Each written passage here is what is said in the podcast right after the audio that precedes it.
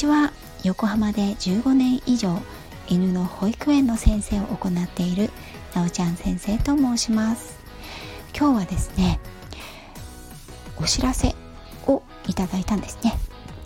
お知らせの内容はあなたの放送が400回いいねをもらいましたよというお知らせでした。本当にありがとうございます。つい先日ねあの300回いいねをいただいたっていうお知らせをもういただいたなと思ったんですけれども400回いいね。なんかすごく早くて私はびっくりしてしまいました。これもみんな聞いてくださっていいねをしてくださる。皆さんのおかげです。本当に本当にありがとうございます。私も、えっと、このスタンド FM ですね。始めてもうすぐ3ヶ月が経とうとしているんですけれどもマイペースに日々配信をしております。毎日ね配信されていたりとか1日2回とか3回とか配信されている方本当にすごいなと思うんですけれども私はねちょっとうんズボラなものでなかなか毎日っていうのがハードルが高いんですけれども楽しく続けさせていただいております。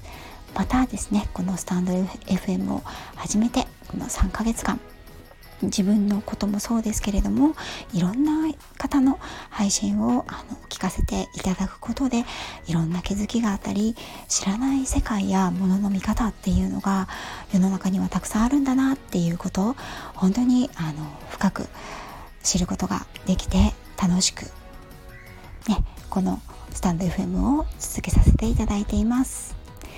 これからも頑張ってマイペースで配信をしていきますのでよろしくお願いいたしますさて今日はですねちょっとあの小話を一つねちょっとびっくりしたというかあのお話があったので是非ね皆さんにもあの聞いてほしいなと思ってあの最後にお話ししようと思います。えっと、うちのあの私の息子の話なんですね。で娘の話はですねちょいちょいあの配信にも あの出させていただいたりしてるんですけれども私は息子もおりまして小学1年生次でね小学2年生になります。でこの息子がですねある時ですね夜寝る前にあのまあ、同じ部屋で家族で一緒の部屋で寝てるんですけど、えっと、お布団に入った後ですねもぞもぞもぞっとしていて私の方にやってきたんですね。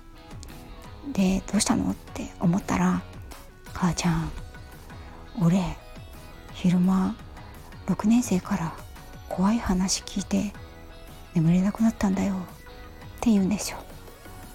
で珍しいなと思いながら「うんどうしたの?」って言ってですね「何が怖かったの？話してごらん」って言ったんですよ。そしたらね「うん母ちゃん J さんって知ってる?」って言うんですよ。J さん。知らないなと思って。なんで J さんが怖いの？って聞いたんですね。そしたら息子は。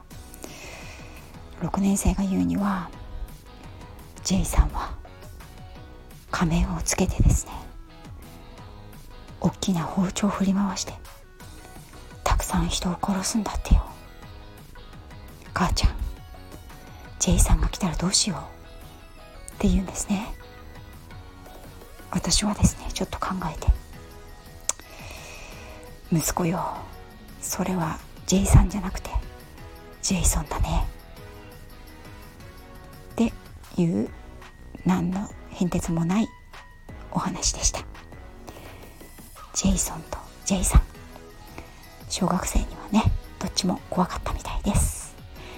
はい。それでは次回はまた犬のお話に戻ろうと思います。最後まで聞いていただいてありがとうございました。次回もまたよろしくお願いいたします。